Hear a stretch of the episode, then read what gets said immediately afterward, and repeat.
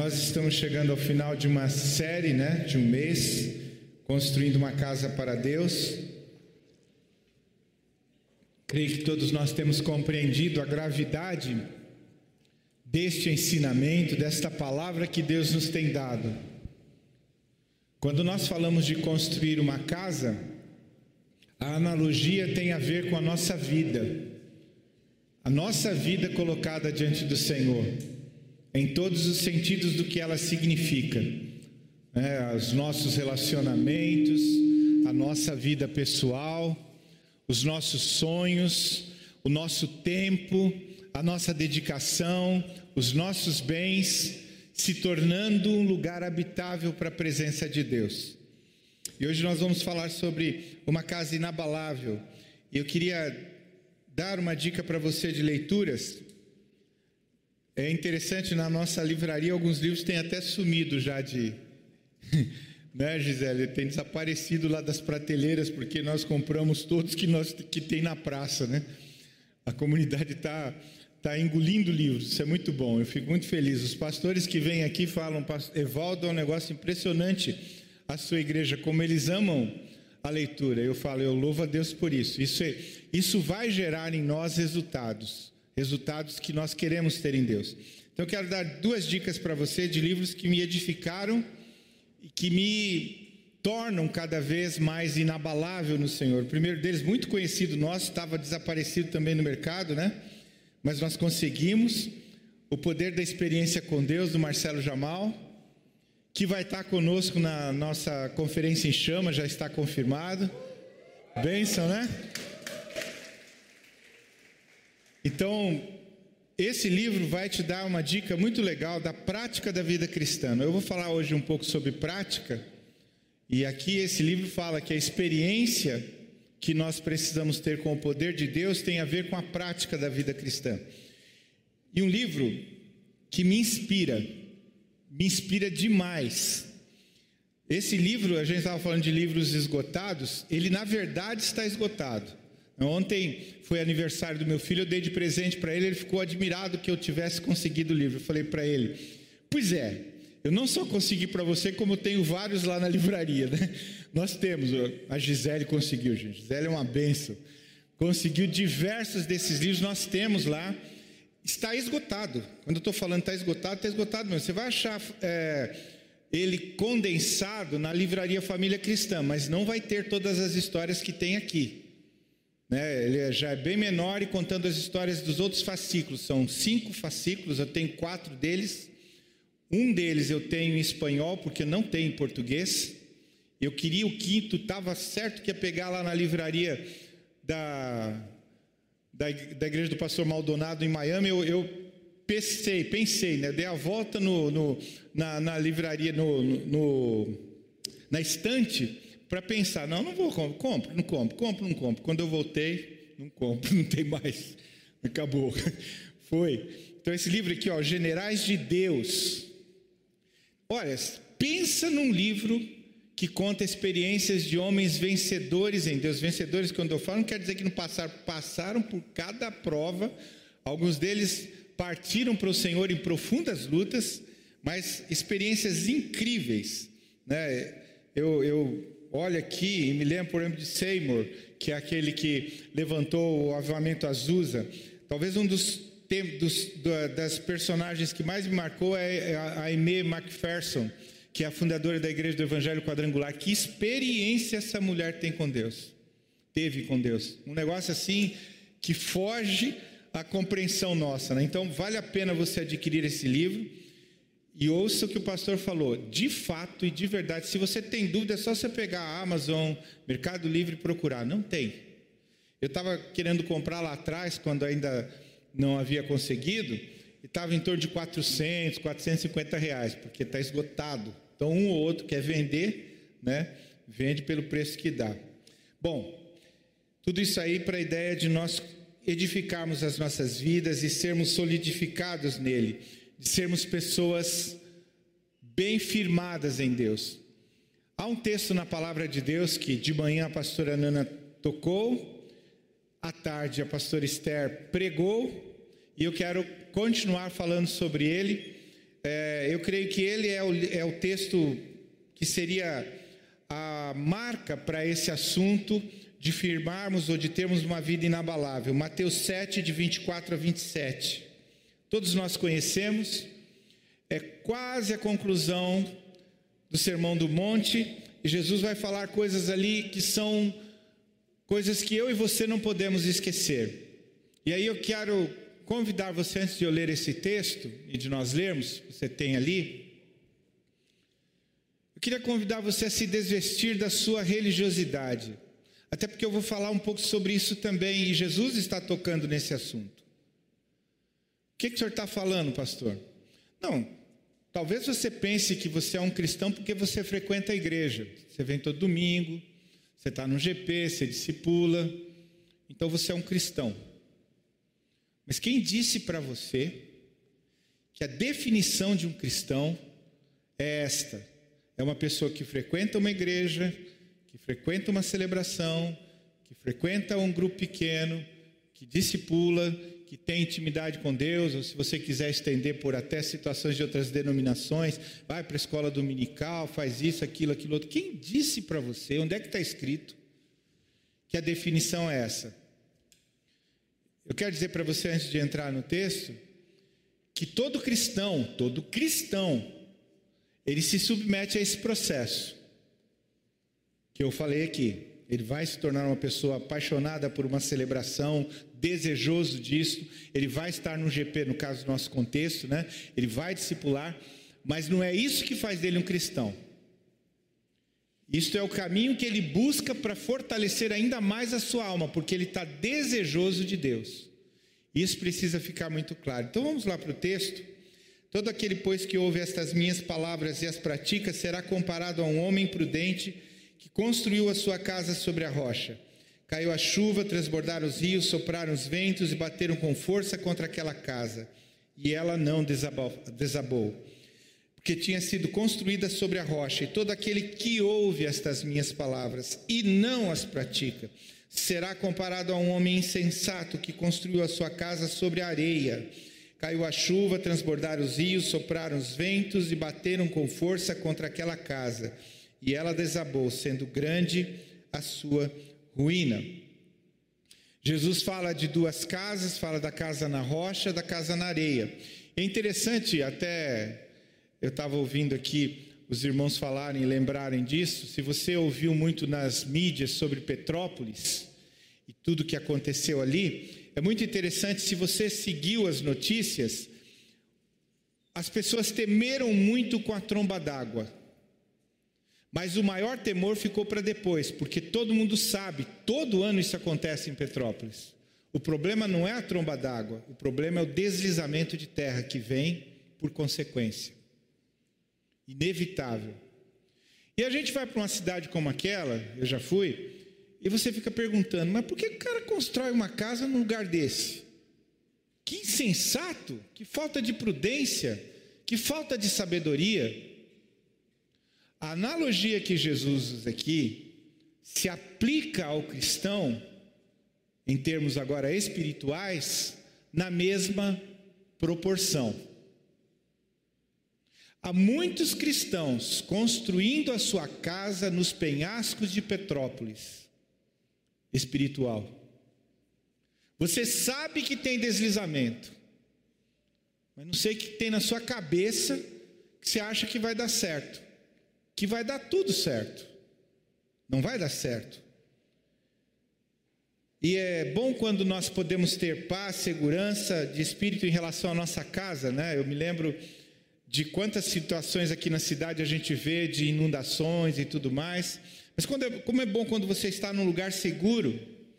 E é sobre essa segurança que Jesus diz, ele, ele fala que nós poderíamos usufruir. Então é importante você ter certeza de ter construído sua casa espiritual sobre a rocha, quando as tempestades vierem contra você, ela vai estar inabalável, ela não vai ser é, mexida, ela não vai perder a sua solidez, ela vai permanecer inabalável. Nesse texto, Jesus nos mostra então a importância de ter uma casa construída sobre a rocha. E ele começa falando sobre algo que eu quero conversar com você e que nós todos precisamos saber. Precisamos saber que a tempestade ela vem sobre todos, ela não vem sobre alguns. O texto aqui é muito claro, versículos, se você não reparou, versículo 25 e versículo 27, eu vou lê-los, os dois. Caiu a chuva, transbordaram os rios, sopraram os ventos e bateram com força contra aquela casa. 25 e 27. Um estava falando que iria cair sobre a casa construída na rocha e o outro sobre a casa na areia, mas as palavras são as mesmas e a tempestade é a mesma. Você deve aprender que não estamos isentos de provações. E nos nossos dias, muitos cristãos têm a ideia, a mentalidade de que nós construindo a casa sobre a rocha, nós não vamos sofrer provações, nós não vamos sofrer tentações, nós não vamos ser provados, nós não vamos ter problemas, nós não vamos ter enfermidades, nós não vamos ter problemas financeiros de ordem nenhuma. Eu quero dizer para você, isso não é verdade. Se você é um cristão, você vai passar por estas lutas, por essas dificuldades. Como cristão, você ainda ficará doente, você terá problemas no trabalho, problemas no relacionamento conjugal, problemas com teus filhos. As chuvas, as inundações e os ventos vêm sobre você como vêm sobre qualquer outra pessoa. A diferença não está nas chuvas, nos ventos, nas tempestades. A diferença está onde é que você edificou a sua casa. Se você edificou ela sobre um fundamento sólido, a tempestade vem, ela vai acometer sobre você, ela vai remeter sobre você, mas os efeitos dela absolutamente nunca serão iguais àqueles sobre a casa na areia. É preciso que eu e você estejamos convictos disso. Esta ideia de que nós não passamos por lutas, que nós não passamos por dificuldades porque somos cristãos, é um falso evangelho. Agora eu quero falar com todas as letras para vocês: isso é um falso evangelho. E você está se preparando para um desapontamento amargo na sua vida. Eu já vi pessoas assim que diziam para mim: não, porque eu oro, eu determino, e o câncer vai ser extirpado do meu corpo. E não foi. E aí? Ah, então abandono o Senhor porque o Senhor não, não respondeu a minha oração, Ele não tem poder para agir na minha vida. Mas quem disse que Deus queria tirar isso de você? E quem disse que para você esse é o melhor? Eu e você professamos que Ele tem pensamentos mais altos do que os nossos. Que os caminhos dele não são os nossos caminhos, mas a gente quer determinar para ele o que, que ele tem que fazer por onde andar. Ou bem você confia em Deus, ou não confia. Plantar a sua casa ou edificar a sua casa sobre a rocha é colocar a tua confiança totalmente em Deus, independente das circunstâncias. As tempestades da vida são comuns a todos nós, queridos. A diferença não é que você não passa pela tempestade, a diferença é que, como cristão, você tem uma base que o sustenta através ou no meio da tempestade. Eu estava preparando essa mensagem e me veio à memória, muitos dos irmãos aqui conheceram uma pessoa tão querida nossa na comunidade, Marco Cury. Ele foi acometido de uma terrível enfermidade. Você se lembra? Eu me lembro de ele orando e pedindo a Deus que Deus tirasse aquilo dele. E nós também. Mas Deus não tirou. Então agora nós vamos amaldiçoar o Senhor como, como a esposa de Ló sugeria a ele. Eu prefiro crer e ter a plena confiança da promessa que Deus havia feito, tendo conhecido Marco Cury como eu conheci, que ele foi resgatado pelo Senhor, que ele foi curado pelo Senhor, que ele habita na presença do Senhor, que o Senhor agora é próximo, íntimo do coração dele, como nunca for até então. Eu creio firmemente que ele partiu no Senhor e que o que aconteceu com ele era propósito e plano do Senhor. E Deus capacitou ele para suportar isso, como suportar a Vivian também, poder, poder enfrentar isso sem ele, seus filhos enfrentarem sem ele. Porque Deus tem planos e propósitos para as nossas vidas, queridos, que não se extinguem absolutamente nesta vida. Você se lembra? E aí eu e você precisamos estar é, correndo a palavra para buscar a coerência da palavra. Fala do homem prudente, ele é coerente. A palavra de Deus é muito clara nisso. Se a minha expectativa em Cristo se limita a esse mundo, eu sou o mais miserável, do, miserável dos homens. A minha esperança em Cristo precisa estar para além dessa vida. Essa vida é um momento, é um tempo, mas eu creio no que Deus tem para mim, eternamente, não passageiramente. Então, da mesma forma, ser um seguidor de Jesus não impedirá você de sofrer com chuvas, inundações e ventos e todos os tipos de provações em sua vida. Mas quando experimentar estas coisas, você terá paz, força, ficará em pé, não cairá, se tiver construído a sua vida sobre a rocha. Aí eu te encorajo a ler Generais de Deus. Homens como Smith Wigglesworth, que orava por pessoas por cura. E você acha que ele morreu do quê? Eu vi coisas assim, narrativas a respeito da, da, da dele é, orando por pessoas, uns negócios assim muito doido. O homem era cheio do poder de Deus, mas ele morreu de uma enfermidade. Ah, pastor, perdeu, perdeu nada. Nós perdemos. Nós perdemos a presença dele entre nós, todo o ministério que ele tinha. Então, a primeira coisa que eu quero que você entenda, ou melhor, eu não quero que você entenda, eu quero que você creia. Às vezes não dá para entender. Mas se você não entender, não tem problema, ao menos, ao menos creia que a sua vida não está na dependência do Senhor só para as coisas deste mundo vai para muito além disto. Quando eu estava preparando essa mensagem, eu fiquei pensando, meu Deus, como será que vai ser, né? Quando estiver diante dele. Todas as promessas que ele fez. Porque você abre a Bíblia lá em Apocalipse e começa a ler, e você se encanta com tudo aquilo, mas aquilo é uma analogia. O apóstolo Paulo vai referendar isso e dizer de uma forma muito clara: os olhos não viram, os ouvidos não ouviram, nem jamais penetrou no coração humano o que ele tem preparado para aqueles que o amam. Mas eu olho para aquilo e já fico encantado. Então, quanto ele deve ter para mim? Eu quero esperar nesse Deus de promessas, um Deus que não pode mentir, um Deus que é fiel, fiel para guardar o nosso tesouro até aquele dia e nos levar à Sua presença. Então, a tempestade vem sobre todos. Você pode repetir comigo?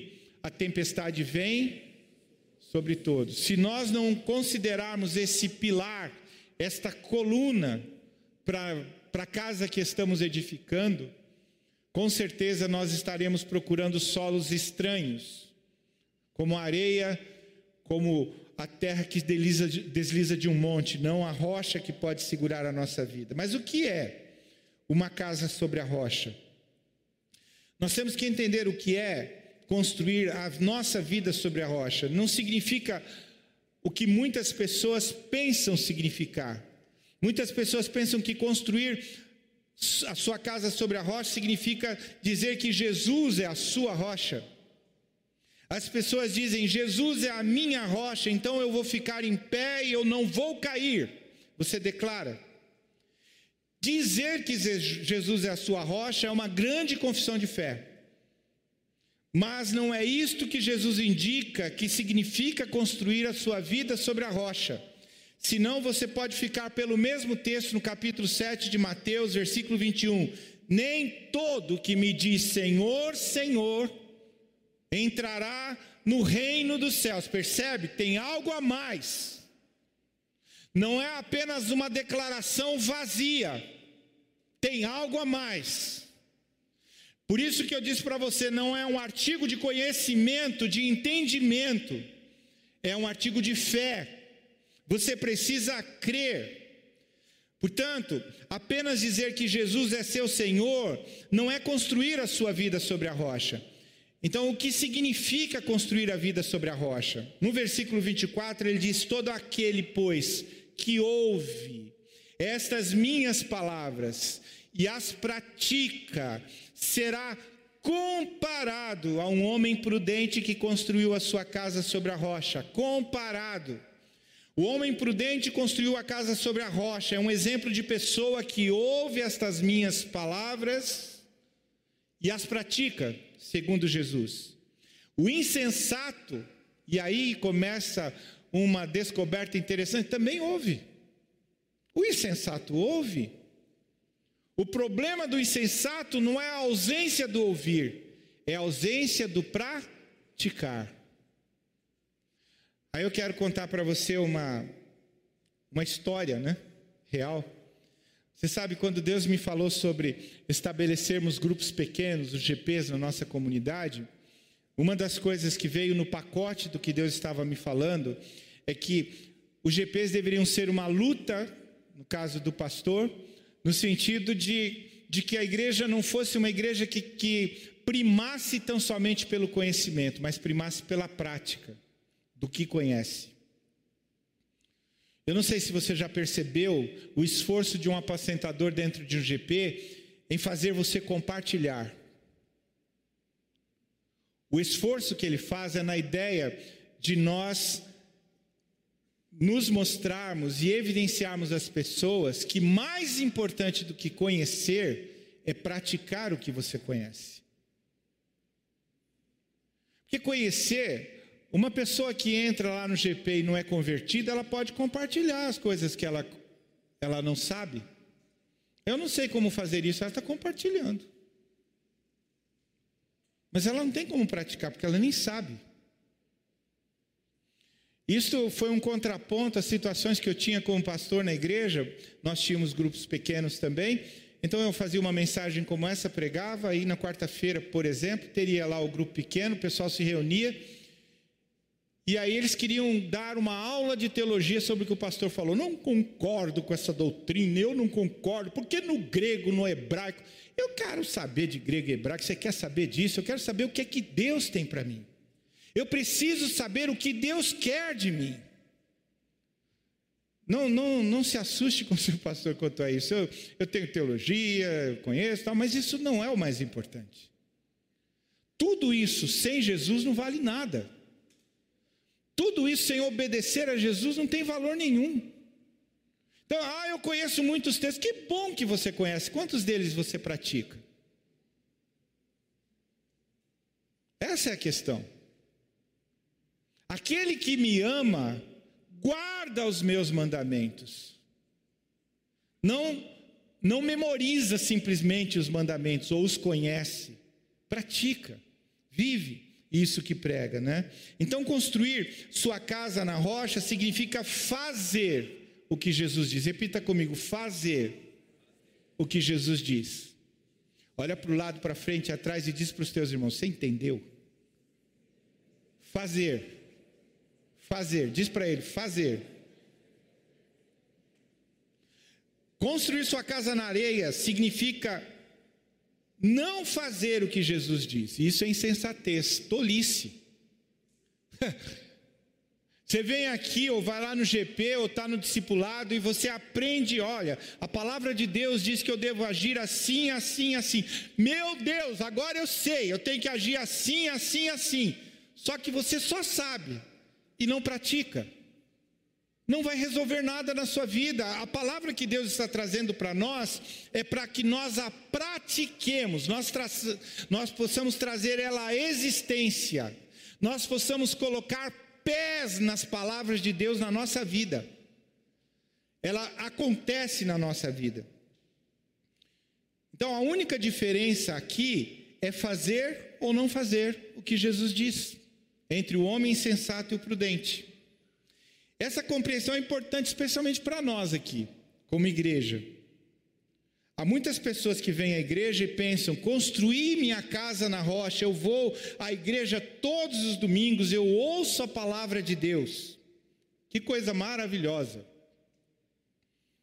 Mas você tem que entender: ambos os homens na história que Jesus contou ouviram as palavras de Jesus. Os dois ouviram. A diferença aqui não foi que o homem veio e ouviu Jesus e o outro não. Os dois ouviram. A diferença não é que um deles foi à igreja e o outro não. Não, Jesus diz que ambos ouviram suas palavras, ambos podem ter ido à igreja. A diferença não é que ambos não ouviram sua palavra, a diferença é que um ouviu e obedeceu, fez o que Jesus disse, e o outro também ouviu, mas não fez o que Jesus pediu. Talvez você ouça o que eu estou falando aqui e fique pensando: ah, pastor, mas isso é lógico, é tão racional, entendi tudo que o senhor está falando, isso é muito claro. Será que Deus pediu para eu pregar isso de novo, né? Eu vou dizer para você, eu vou te dar a resposta: começar em mim. A começar em mim. O nosso problema não é conhecermos, entendermos. Nós conhecemos, entendemos pra caramba, nós memorizamos muito mas nós não fazemos. Nós não vivemos. Ah, pastor, o senhor está sendo duro. É mesmo? Eu tenho dito para você, e quero falar isso com amor, mas por que será que essas cadeiras estão vazias aqui? Né? Tem um monte de cadeira vazia. E nós aqui somos as testemunhas de Jesus. Está percebendo o que eu estou falando?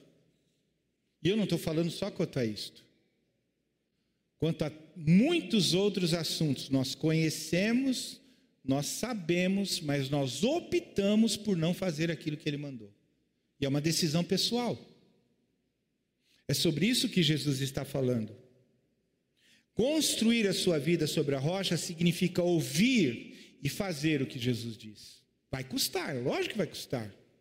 Para todos nós vai custar. Ele não disse que não iria custar. Quem quiser vir após mim, tome a sua cruz e siga-me.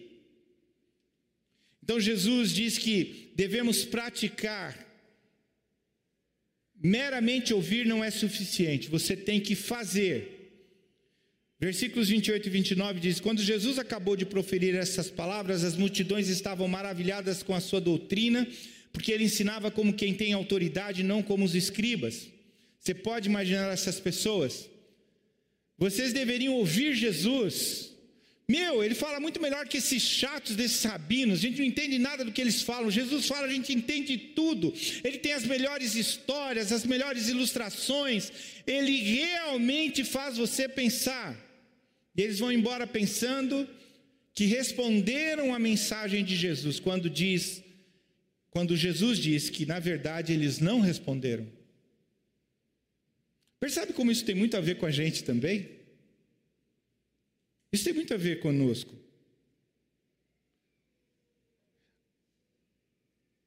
Aquele que constrói a casa sobre a rocha não é aquele que ouve suas palavras e pensam que são puros, que são santos, pensam que são. O que constrói a sua casa sobre a rocha é aquele que ouve as palavras e as pratica. Tiago 1:22 na versão na paráfrase da mensagem diz assim, olha, não se enganem, fingindo-se de ouvintes, quando na verdade deixam a palavra entrar por um ouvido e sair pelo outro. Isso pode estar acontecendo conosco, por isso que eu insisto com você. Se você reparar, o que eu peço, eu, eu procuro ter autoridade no que eu peço. Você deve anotar a mensagem que você ouve. Não é para você ter uma coleção de mensagens em casa. Não. Para que você possa conferir palavra com palavra e dizer: sim, isso é o que Deus quer da minha vida, eu tenho que praticar. Então você não pode simplesmente ouvir. Não pode simplesmente ouvir. Como uma pessoa se engana? Quem ouve a palavra muitas vezes pensa que fez o que deveria fazer, mas apenas a ouviu. Quando na verdade isso não é suficiente. Você tem que praticar. Quando eu penso nisso, eu me lembro de Herodes. Lembram de Herodes? Nos dias de Jesus, dias de João Batista. Herodes havia adulterado com a esposa do irmão dele, a cunhada dele. E João Batista, como profeta, proclamava e dizia: Você está em pecado e tal, tal, tal. Até o ponto que você se lembra que a sobrinha dele pediu a cabeça de João Batista e Herodes deu. Mas por que, que eu estou falando isso? Lá em Marcos 6,20 tem um texto muito interessante que diz assim: que Herodes gostava de escutar João Batista. O que, que ele escutava de João Batista? Palavra de Deus. Óbvio. O que João Batista falava quando estava falando era a palavra de Deus para o coração de Herodes. Assim, esse rei perverso, vivendo em adultério, gostava de ouvir a palavra de Deus. A dura verdade, queridos, é que alguns de nós não são melhores do que Herodes. Você pode dizer, eu gosto de ir à igreja, de ouvir mensagens. Herodes também, e foi uma das pessoas mais perversas de toda a Bíblia. Ele ouvia, como todos nós ouvimos. A distância entre nós e eles pode estar na prática, se nós praticarmos. Assim, a tempestade vem sobre todos e a casa é construída sobre a rocha quando você faz o que Jesus diz. Eu quero quero falar eh, agora terminando, concluindo, como construir sua casa na rocha. Quando Jesus esteve entre nós, ele ensinou construir a sua vida sobre a rocha. E ele diz, significa que os seus discípulos deveriam fazer o que ele pede. Aí pense comigo, Jesus está passando na porta da coletoria e Mateus, Levi, está sentado lá. Jesus diz para ele: Vem e segue-me. Ai, que voz maravilhosa, que coisa tremenda. Outro dia eu quero ouvir isso de novo. Foi isso que Mateus fez. Mateus diz o texto: deixou tudo e seguiu a Jesus. Nós estamos falando de um fiscal de imposto de renda. Ele deixou todas as benesses dele e seguiu a Jesus. A gente pode lembrar de uma outra situação que eu, eu penso assim: meu Deus, que situação. Jesus está com os discípulos, há uma multidão, ele está falando para a multidão, os discípulos percebem que é tarde, a multidão está com fome, eles vêm para Jesus e diz: Jesus, nós precisamos providenciar alimento para eles, porque eles já estão há muito tempo aqui, eles não têm o que comer. Dá-lhe vós mesmos de comer. Jesus pergunta o que tem, você se lembra lá, dois pães, três peixinhos, e então Jesus tem cestos, Jesus diz para eles: vocês peguem os cestos, e distribuo. Não sei se você está pegando a coisa. Se coloca no. Nós estamos falando de uma multidão de gente. Deus dizem 5 mil pessoas, homens. Imagine mulherada, criançada. Quantas pessoas que tinham ali? Aí alguns cestinhos com pão e peixe. Ele diz para eles: entreguem, depois de ter orado.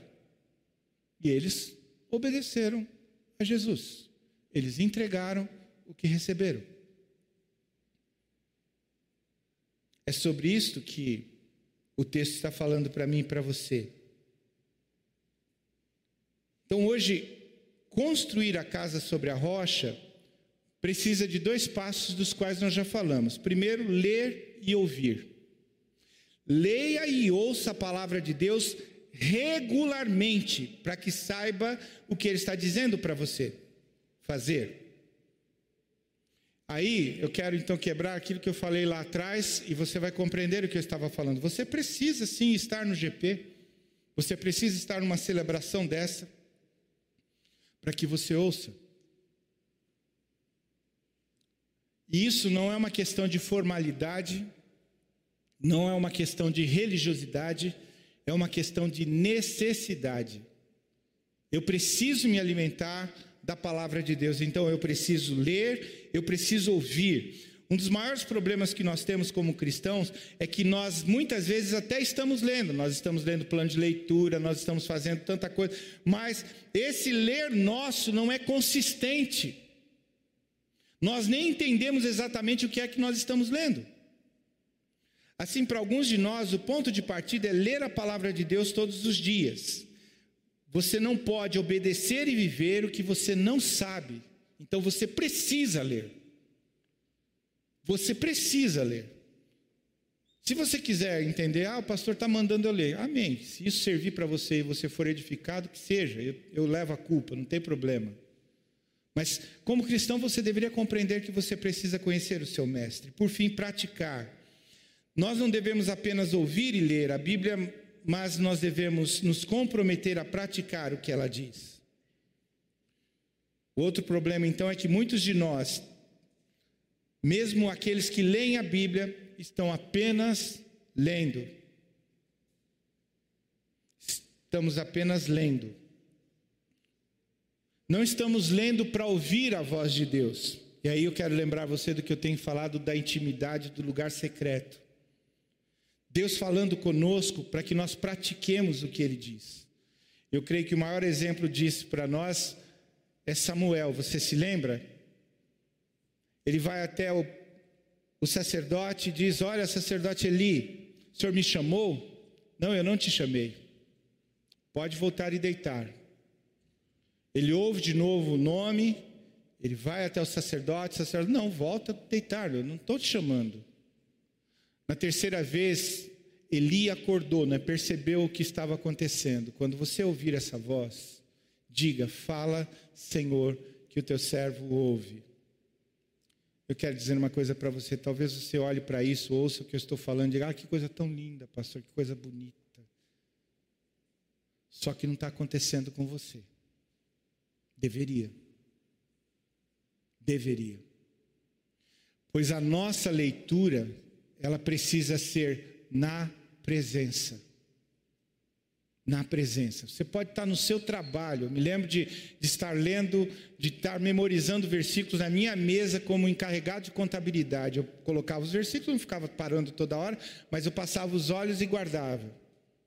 Eu me lembro de estar numa praça na, no Parque Trianon, em frente ao MASP, em São Paulo, lendo a Bíblia, no horário do almoço. Eu gastava o tempo do almoço lendo a Bíblia, porque eu precisava guardar, mas eu fazia isso na presença, porque é Ele que me ensina, o Espírito é quem fala ao meu coração.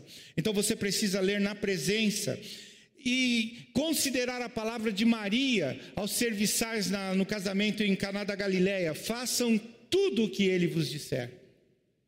Não adianta simplesmente você ter a revelação do que Ele tem para você. Você precisa praticar a revelação na sua vida. Você precisa levar ela à existência, não apenas ouvindo, não apenas lendo, mas construindo a sua casa sobre a rocha através da prática. Então, o primeiro passo é ler e ouvir, o segundo passo é praticar. Quantas vezes nós nos sentimos bem com a nossa vida como cristãos? Como eu disse, vamos à igreja toda semana, lemos a Bíblia todos os dias. A maioria de nós se considera um bom cristão. Agora, eu estou falando isso, pense comigo, não se ofenda. Mas como pastor, eu já, já senti alguns irmãos achando assim, poxa, pastor. Ou você está apenas eu indo à igreja e lendo a Bíblia. Eu sou um espiritualzão. Vamos ser mais específicos. Então, eu quero concluir eu com isso. Perto, é Quando foi a última vez que você mudou propositadamente alguma coisa em sua vida e fez algo diferente do que fazia por causa do que você leu e ouviu na palavra de Deus. E aqui eu quero, eu quero levar você para um lugar. É muito bom o que nós experimentamos aqui, mas não deveríamos ficar contentes com o que experimentamos aqui. As nossas maiores experiências deveriam ser no dia a dia, porque nós temos mais tempo no dia a dia do que aqui. Isso é ser cristão. Cristão você não é só no horário que você vem para a igreja, no final de semana, você é cristão todos os dias, todas as horas. E ali você precisa praticar o que você crê.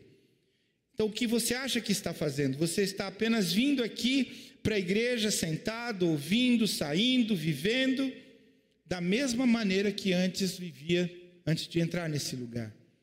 Você acha que isso é cristianismo? Não é? Tiago 1,26 diz que nós estamos nos enganando a nós mesmos. Estamos vivendo dias perigosos, podemos ter guerras, colapsos econômicos, já temos colapso moral, espiritual, tragédias pessoais, provas de todo tipo. E todos nós seremos provados. Eu acho que você tem acompanhado. Eu recebi de alguns amigos vários testemunhos de irmãos na Ucrânia. Um deles, alguns pastores reunidos, era uma, um concílio de pastores na Ucrânia, pedindo que nós orássemos por eles, para que eles fossem fortes no que teriam à frente. O que eles teriam à frente, pastor? Se você já viu alguma cena dos mísseis dirigíveis sendo lançados sobre Kiev, você deve imaginar o que, que eles têm à frente. Provavelmente alguns deles não sobreviverão, se as coisas continuarem como vão. Eles estão pedindo para mim e para você orar por eles. Porque a esperança deles não se limita a este mundo.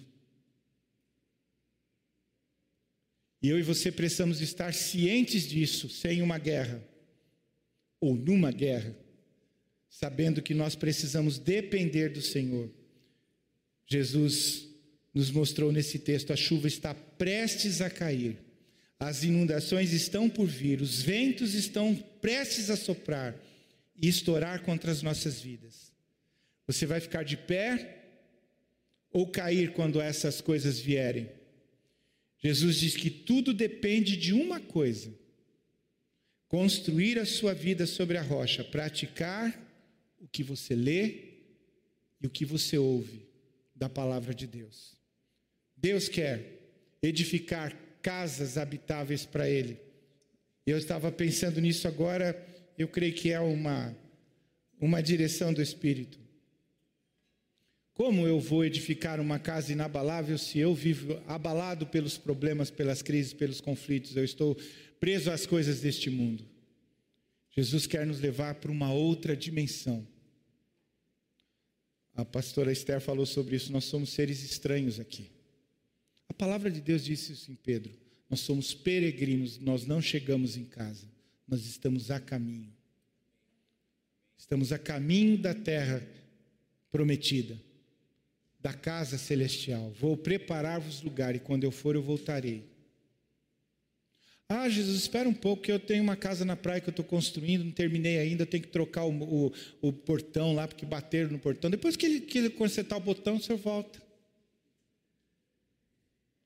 Estou falando da, da, idiotice que às vezes alguns de nós parece que, que manifestam diante de Jesus. Nada nesse mundo importa. Se Ele foi preparar lugar para nós, Ele vai voltar e vai nos levar. Então há uma garantia para mim e para você. A casa é inabalável, as tempestades podem vir e dar com força contra nós. Mas se o nosso coração está firmado nele, se nós somos pessoas que ouvem e praticam, não há o que temer, não há o que sofrer. Nós seremos mais que vencedores por meio daquele que nos amou. Eu me lembro de Pedro, a notícia para ele foi que ele foi sentenciado de morte. E ele seria crucificado. O apóstolo Pedro disse ao algoz: Ok, sem problemas, eu posso ser crucificado, mas eu quero pedir uma coisa para você. Por favor, não permita que eu seja crucificado como meu Salvador. Eu quero ser crucificado de cabeça para baixo, porque eu não sou digno de morrer como meu Senhor. Pedro sabia que ele foi preparar casa. Pedro sabia que ele seria levado para casa. Pedro sabia que a vida para ele não terminava ali. Talvez começasse ali, na presença do Senhor. Eu quero orar com você, por você e por mim nessa hora. Vamos nos colocar em pé, eu quero orar por você. Deus está à procura de uma casa habitável, de uma casa desejável, de uma casa inabalável, de uma casa sustentável. Sabe, eu penso que, pelo que a gente olha na história, o próprio Pedro não era aquele sujeito firme, inabalável no começo.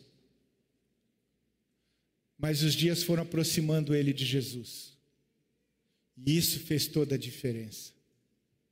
Ele se tornou uma casa sobre a rocha. Ele era o Pedro que Jesus sonhava. Eu e você podemos olhar para o mesmo Jesus que Pedro olhou, confiar, esperar e ter convictos por fé no coração de que por causa dele nós estamos edificando uma casa inabalável. As tempestades virão, mas não vão nos derrubar.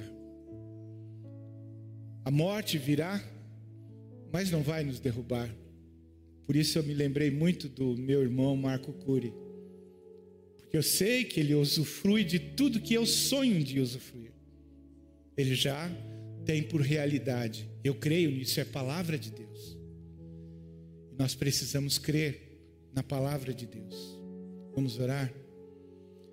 Senhor, nós te agradecemos pela tua palavra, Senhor. Tua doce e santa palavra. Senhor, ela é como o mel, o destilar dos favos, Senhor.